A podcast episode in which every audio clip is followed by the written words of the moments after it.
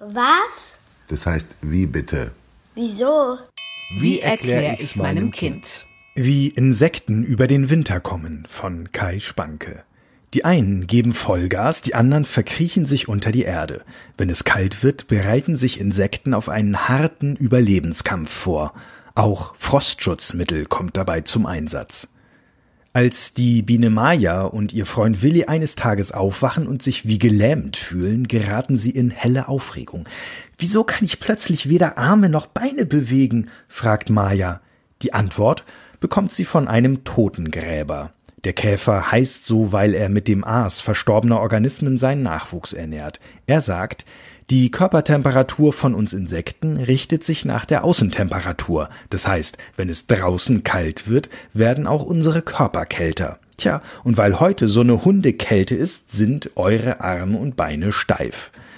In der Wissenschaft gibt es einen Fachbegriff für solche Tiere. Man nennt sie wechselwarm. Das verschweigt der Totengräber. Lieber versichert er, dass man so schnell nun auch wieder nicht ums Leben komme, da müsse es noch viel kälter werden. Daran sieht man, dass der Käfer zwar ganz gut informiert, aber eben kein waschechter Forscher wie Jürgen Tautz ist. Der nämlich hat als Professor an der Universität Würzburg gearbeitet und weiß alles über Bienen. Zum Beispiel dies. Setzt man eine einzelne Biene in ein Gefäß, das man langsam herunterkühlt, wird sie ab 10 Grad bewegungsunfähig. Kühlt man weiter, stirbt sie bei 4 Grad. So niedrig wie der Totengräber uns weismachen will, muss die Temperatur also nicht sein, um für Maya und Willi gefährlich zu werden. Bienen sind allerdings nicht dumm, naja, Willi vielleicht schon ein bisschen. Jedenfalls tun sie sich im Winter gerne zusammen, um ein lebensrettendes Verhalten an den Tag zu legen. Powerkuscheln. So überstehen sie selbst die eisigsten Nächte. Was passiert dabei genau? Wird es draußen frostig, greifen die Bienen auf einen Honigvorrat zurück, den sie sich als Proviant für ungemütliche Zeiten in den Waben ihres Stocks angelegt haben. Kleines Problem, Honig wird, man kennt das von zu Hause, schnell hart, wenn man ihn in einer kühlen Umgebung lagert.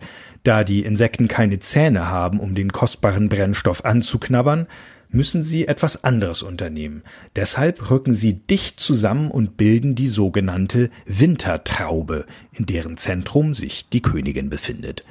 Wird es kälter als 10 Grad, zittern die kleinen Tierchen mit ihrer Flugmuskulatur und heizen damit, Reibung erzeugt Wärme, die Umgebung einen Tag lang auf sommerliche 30 Grad hoch. Jürgen Taut sagt, der Honig verflüssigt sich, die Bienen nehmen ihn auf und haben neue Energie.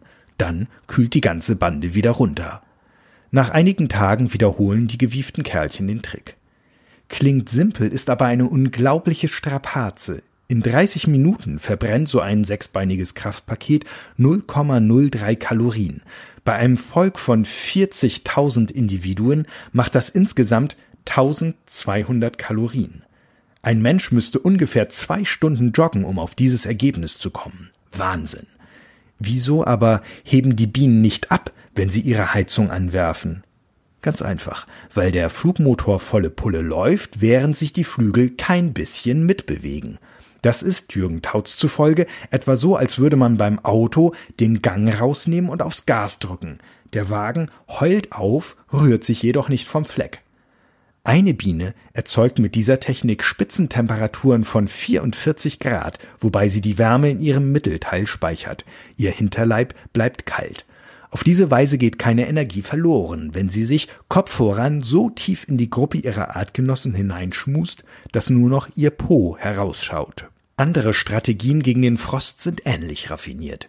Wie wir Menschen bestehen Insekten zu drei Vierteln aus Flüssigkeit.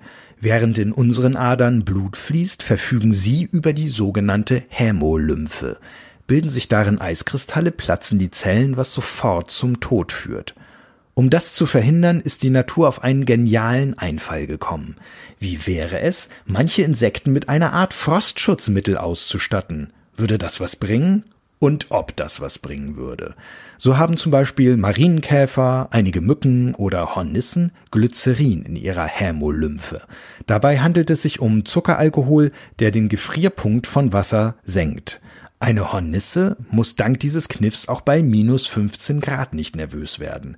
Wer will und Glycerin zu Hause hat, kann den Effekt überprüfen. Man stelle einfach einen Behälter nur mit Wasser und einen mit Glycerin und Wasser ins Gefrierfach und nach einiger Zeit wird das Wasser einfrieren, während das Gemisch flüssig bleibt. Im Gegensatz zu Bienen summt sich bei Hummeln, Wespen und Hornissen übrigens nicht der ganze Staat durch den Winter. Nur die begatteten Königinnen überleben und verbringen die kalten Monate in Ritzen, Blätterhaufen oder auf Dachböden. Jürgen Tautz sagt, ihre Flügel klappen sie dabei auf die Bauchseite zwischen ihre Beine, so dass sie vor Verletzungen geschützt sind. Das sieht total verrückt aus. Noch einmal anders machen es Ameisen. Sie verziehen sich in die Tiefen ihres Baues unter der Erde, wo es immer etwas wärmer ist als oben auf dem gefrorenen Boden. Falter wiederum können in all ihren Stadien überwintern, als Ei, als Raupe, als Puppe oder als erwachsener Schmetterling. Das hängt von der Art ab. Manche flüchten in unsere Keller, andere haben Glycerin in der Hämolymphe. Der hübsche Admiral geht sogar auf Wanderschaft, so ähnlich wie es Zugvögel machen.